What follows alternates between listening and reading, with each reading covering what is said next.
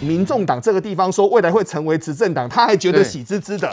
你有没有在你的政策、你的方向、你的两岸论述，未来要带人民去哪边？没有，他现在只说了哦，我这边就蓝营挖一点，我就绿营挖一点，我东挖西挖，就做成一个政党。这个政党十趴。都过不去，真的要往前走，成为执政党没有那么容易的啊、嗯！的确，所以呢，柯文哲现在呢是有信心，民众党成为执政党啊。来，明显怎么样看待这样的发展？对于一些年轻族群来讲啦，支持度其实非常重要哈。这个各个政党其实都要积极争取嘛。那现在国民党这样的走向，到底有没有走在正确的方向，还是让这个民众党柯文哲有可乘之机？国民党在年轻人支持度一直都很低了，从包括从马英九后执政后期都大概都是十趴以下，包括甚至朱立伦呃呃上次选那个。二上次选总统的时候，我们的得票率大概都是六趴到七趴，这是我们一个很大的困境。到现在没有成长。呃，对，所以这是国民党必须努力的一个地方嘛。我们的支持者就说，跟我们的党员结构都是偏偏大嘛，六十岁以上都超过六七成。这在我们就说整个政党的结构跟跟社会的连结度，这个是有待努力的地方啦。这也是我们需要需呃最弱势的一个地方。可是刚刚宽哥讲。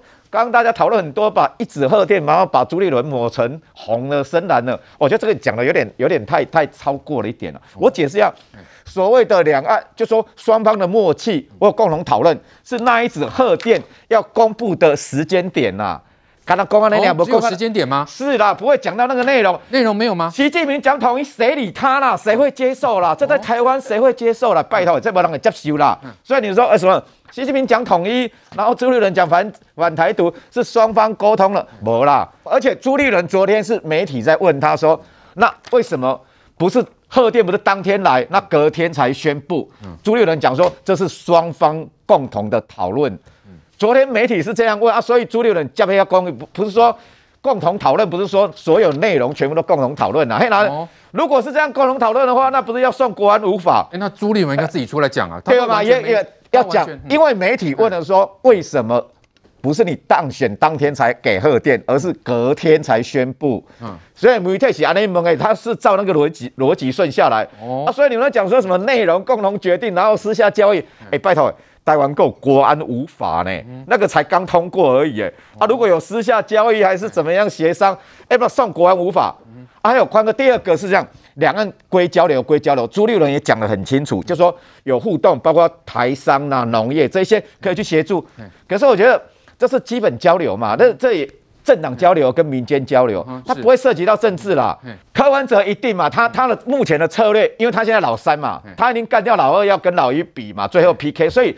他所定的目标一定跟国民党嘛，他就是希望国民党可以极小化嘛。可是他的战略是这样子，他一定会攻击陈时中嘛，凸显陈时中，因为目前在台面上，好，不要讲蔡英文或或或赖清德，目前民党台面上的所有的，当然媒体声量最高一定是陈时中嘛。所以对柯文哲来讲，他的策略是这样：第一个咬住陈时中，修理陈时中；然后第二个，呃，对柯文哲来讲，就先干掉国民党嘛，把国民党的盘越小化，骂陈时中骂得越凶，蓝的票就来了。是他当然是因为现在他越修理陈松，对很多蓝军的基层当然会会看得很爽嘛。那很多票会不会借此因而移动？我觉得在明年县长选举或者在县市议员层级，这个是对民众党这个指标吗？当然是一个指标，他一定会扩大他的版图啊。而而且我也认为，民众党明年在县长选举。呃，议员的部分一定攻城略地，板块一定有。县市长我大概有点难度了。那最最后一个我来讲，就是说柯文哲的问题，他始终还是一人党了。除非他明年攻城略地，县市长这里他有拿下自己的板块，否则哦，他要再往上变成执政党，我觉得是有难度。OK，来来，范老师怎么样看这样的发展？哦，我们看这个呃，柯文哲显然是有信心哦，成为执政党，对不对？那接着我们说再看到他他的发言，因为他都是看大数据发言嘛，怎么样看这样的一个端倪？当然了，他。现在趁他还有这个还是台北市长的时候，他每天在那边开记者会，啊，开防疫记者会。我台北市现在还需要开这个记者会吗？不需要了嘛。他是拿来炮打，拿来作为他的一个舞台而已嘛。我说实在，真的是浪费台北市的资源呐。那而且他他的记者会从来不让人家提问的，就只准他自己讲，别人不能问他问题。这叫什么记者会？但我我我我认为他到明年十一月份如果卸任市长之后，他那个光环就很快就会去掉了。哦，啊，对，所以他他他明年当然我们会看得出来，就是他在市长这个任期前，他会卯足全力啊。明年台北市市政府大概他很很少会进去了，因为他要全省跑透透，到处去帮他的这个市议员或者他的县市首长去助选嘛。对，那所以我觉得他从今年在现在，其实他就已经无心市政了啦。你看他那个记者会谈的都不是市政嘛，也跟防疫无关，都在炮打，都在谈政治嘛。那当然了，我认为他的确对于一些年轻世代是有吸引力的。哦，我们我们不可否认，就是韩国瑜在去年的五百五五十二万票，这个票其实就是讨厌民进党。那这个票里面当然有年纪偏大的为主，但也有不可否认也有年轻的。所以韩所以现在就是说柯文哲就是要把那些年轻的。讨厌民进党的，然后我们刚才在 PDD 上面的啊骂民进党的这些，就是不断的在把它纳归归为己有嘛。包括你看像那个翟翟朱学恒，他也看到这个还是有一定的市场啊，甚至有商机啊。所以你你看到就是说这一块是柯文哲现在就要，而且这一块也是国民党挖不到的。国民党年纪偏大嘛，我们都看到说他把他六十岁以上的占七成嘛。嗯，这一个这么高龄化的政党，但是问题是现在的朱立伦并没有想要往。年轻人去走啊，他走的还是那个抓住那些年纪大的黄复兴党部的人嘛，他没有想要去拓展他的市长。那这个时候对对柯文哲来讲再好不过啦，年轻人你没兴趣，那我那我就来抢抢食嘛这一块嘛，所以我我当然觉我觉得柯文哲当然他他的讲话的辛辣或者或者他呃这一一些说辞的确是让很多年轻人到现在为止我我必须要讲还是有一些一定的铁粉在那边，就就没没有溃散掉，而且他们的攻击力蛮蛮强的，就有有人对柯文哲批评，他网络上立刻网军就攻击了，所以这样柯文哲话骂的越凶的时候。就代表他又看到什么样的风向了？对，他现在当然就是我，我觉得大家说高虹安可能会选新竹市，嗯哼，这是当我目前看起来是比较有可能的，是，否则其他的地方以目前既有的国民党的县市长来讲，大概大概都会连任。啊，因为我们知道只要发生类似疫情这种事情，大家都都都觉得哎，这个县市长都做了还都是很努力，我们都会肯定他嘛，是，哪怕这个这个宜宜兰县长林之妙。一开始他当选的时候，大家不看好，哎，大家还蛮肯定他了。所以现任的国民党，我觉得很难。那现任的几个民进党，我觉得也不容易。唯一唯一，我认为唯一有可能是新竹市，是啊，因为新竹市我们知道它是以高科技为主。那高虹安呢，他本身的形象，他又是这个博士啊，科啊这个大数据博士，然后他背后背后有郭台铭，郭台铭也是科技界的嘛，所以而且很多这些呃呃在。科学园区工作的一些啊，这个工工程师啊，看到高虹安他的外形也还不错啊，蛮亮眼的，也很喜欢他。但是他现在麻烦就是说，如果县市合并，新竹市、新竹县，民进党真的要执意要那合并的话，那高虹安就没有了。嗯哼，啊，所以我觉得他是他，他现在就希望新新新竹县市不要合并。那我认为他是新竹市是一席是有可能有机会。对，所以我们看到了，其实柯 P 的发言呢，呃，外界有些年轻人可能觉得很有意思哈，但是我们在观察他，就是背后到底是什么样的原因？因为现在在野党啦、蓝营啦都在追究陈时中那所谓的三加十一的责任嘛哈，就说还这个连八百多人呢也通通要怪在三加十一嘛，所以陈时中就讲了，这两件事情你不能够牵拖在一起嘛，而而且呢。你也是要有证据嘛，哈，那结果呢？柯比就说了，就算政府道歉呢，也挽不回哈八百多条人命，以后大家走着瞧哦。感觉上这个话真的是狠话放尽了哈。然后呢，这个陈时中就说了，想找代罪羔羊，大可不必了哈，这对事情没有帮助。来，一碗怎么看柯比的发言背后什么样的原因呢？是看到民调，所以开始。为撸共撸香吗？你刚才问了个问题说，那柯文哲这时候为什么这样讲？是代表什么什么？我现在讲答案哈，我相信大家应该会认同。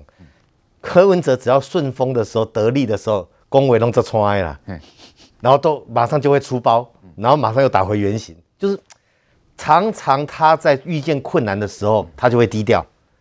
一旦那个困难度过了，或者稍微顺风顺水的时候，你看看王必胜在没有帮他之前，那时候。北农啊，华南市场出问题的时候，那时候都不太讲话了。那时候防疫会议就叫防疫记者会哦，还有夜奔到指挥中心那边寻求协助。该挂的哦，王必胜帮了什么忙？地都我们自己扫的。这这个他的习惯，这种习惯哦会反映到民调。第一个，民进党跟国民党，事实上我们长期这两个政党的支持度大概距离是十到十五趴，几乎固化了。这已经快两年了。那几乎固化的状态下，国民党的领导者又往你往中国的那个认同走，是往是二点七趴的方向走，嗯，往跟习近平贺应和，好应和的状态下方向走，是往少数走。那国民党要这样做选择，我们尊重他，那就会让柯文哲、民众党看到机会嘛。第二个，在不同年龄的支持度，哈，我们看得很明显嘛，哈，就民进党、国民党，民进党在年轻人的支持度还是最高，国民党已经基四十岁以下根本是在个位数左右。你如果搭配国民党的党员结构啊，哎，非这个政党跟他的社会结构这个部分就符合了。他们的四十岁以下党员好像三趴而已嘛。所以在年轻人的支持代表这个政党的未来。你可以看到这三个政党，哪个政党是在往坟墓走？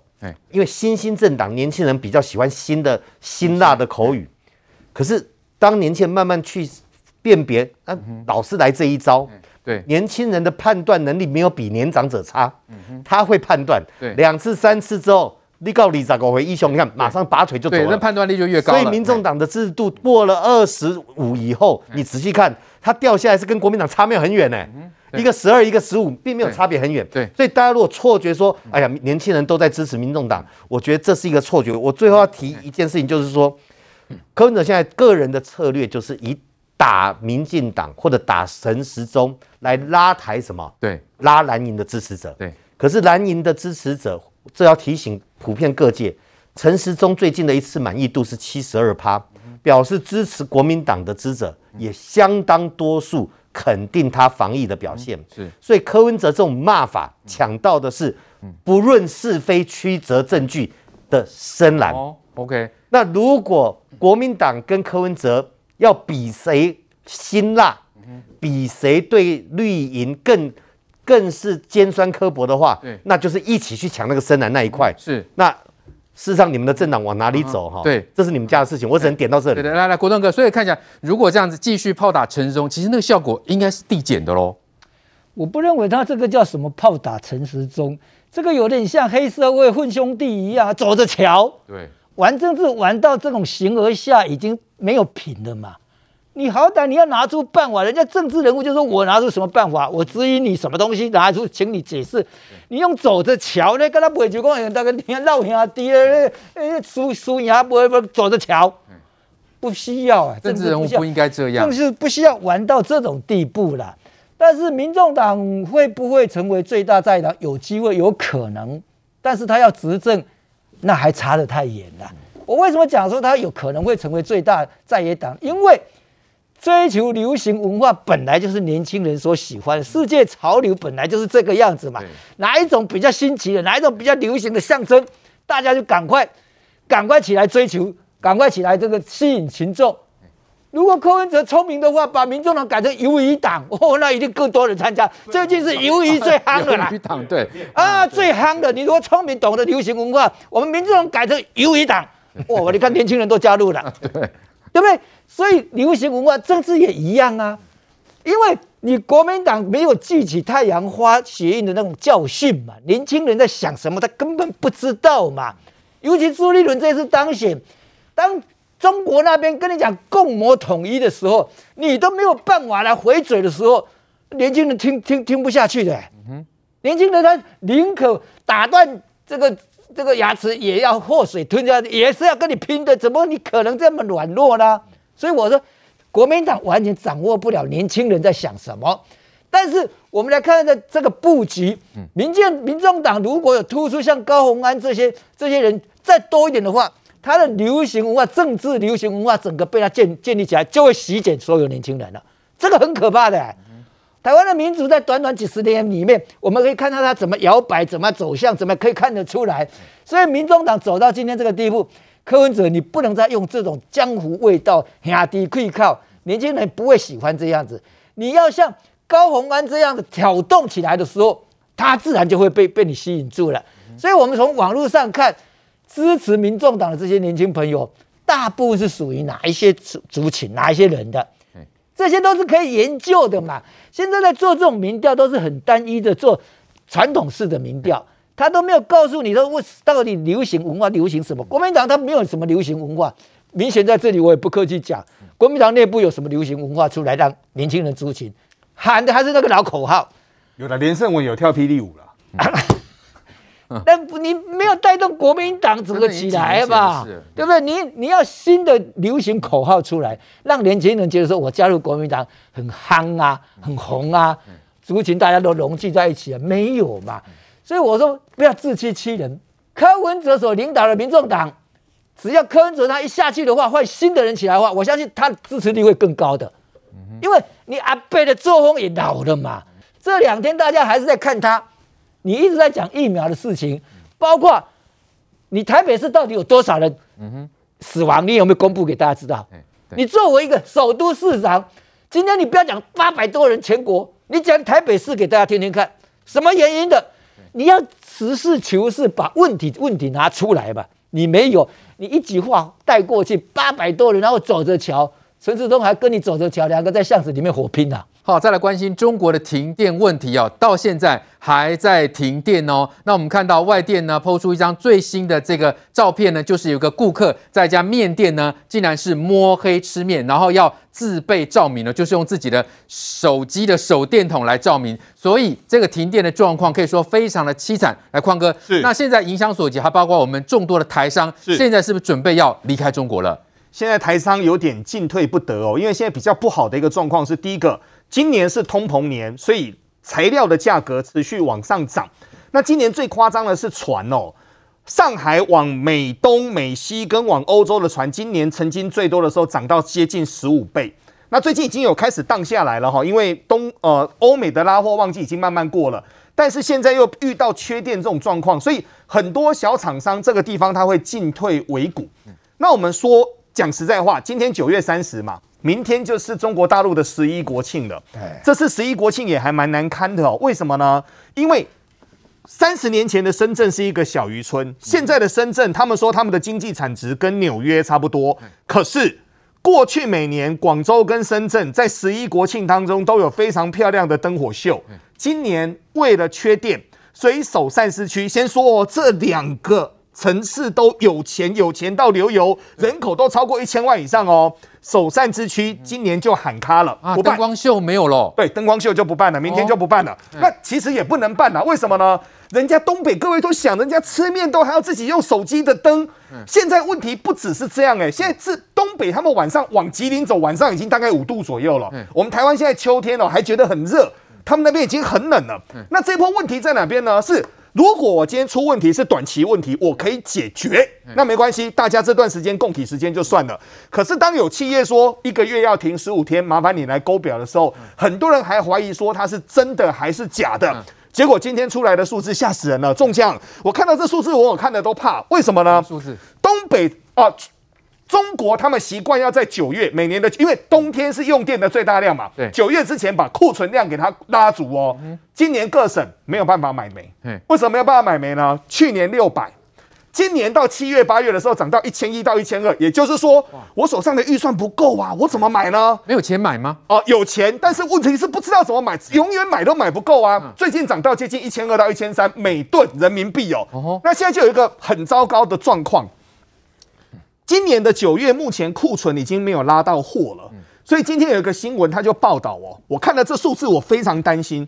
目前中国因为中国太大了，所以中国分成六大电网，有总共有六家国营的电网公司，库存目前只剩下一千一百三十一万吨，只够十五天。这个十五天是很恐怖的哦，全世界的惯例，不管是发电、天然气等等。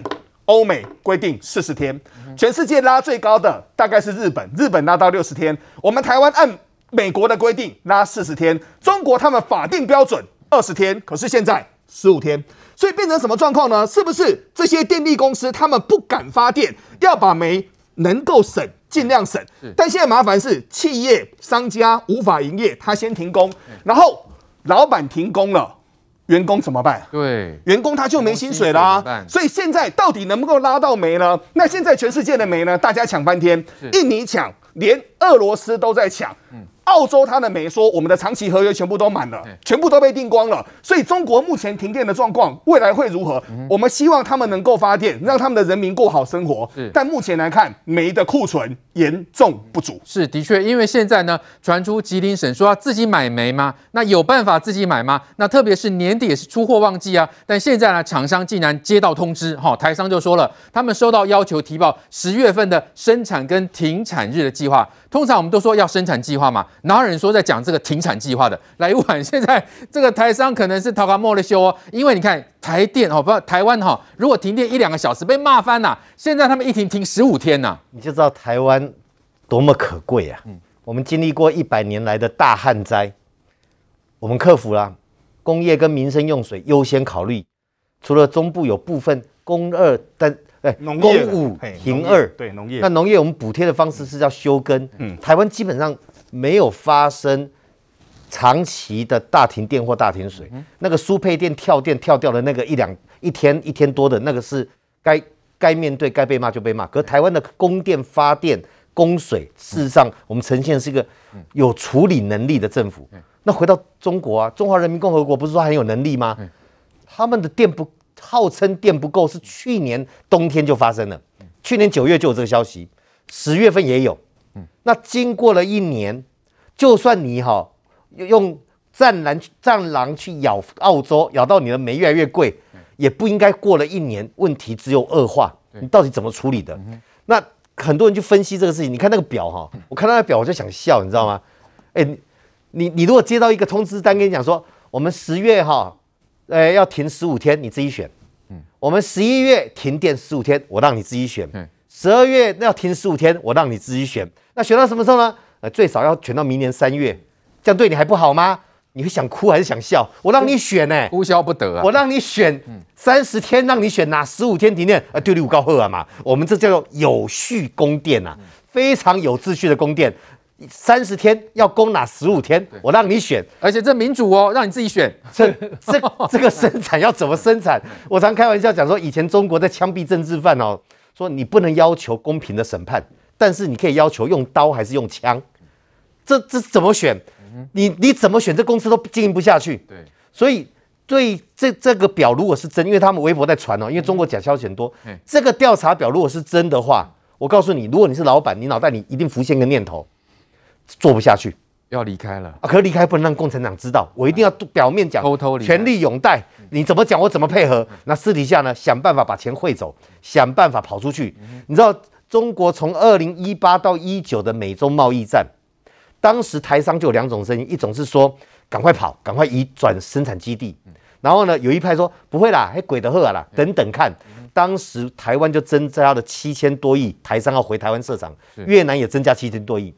二零二零年武汉肺炎 COVID-19 发生，当时一样，剩下的人又分两种，不会啦，这个这种疫情一下就过去了，哎呦一等等看就好了。另外一种说，这我们在瓦固了，我停产，哎，康紧，郑州一弄，全部都不能生产，对。所以赶快移走。现在看起来那时候又跑掉一批哦，一波接一波，对，那时候又跑掉一批喽。那现在二零二一年底又要割韭菜的共同富裕，又要有序供电的，让你自己选择用枪杀还是用刀杀。你如果是生产者，你你最起码要做避险，就是在海外寻找替代的第二、第三生产基地，否则一旦来你你你订单你没办法履约的话，你要赔钱的。对，所以你知道现在哪一个国家增加最多？第三波印度了。哦，印度就很多的生产线移到印度去。是，那前一波是东南亚、台湾，台湾一直有回来的状态。所以中国这种不可预测的意外状况。是我们在投任何的投资的风险一定要评估，特别是台商是不是中国梦该醒了？我觉得得醒了。仲江，我觉得全世界最聪明的哦，就两种商，犹太商跟台商。你都在台胸下讲哦，台商很聪明的，台商都知道怎么回事，台商也知道该怎么，只是说。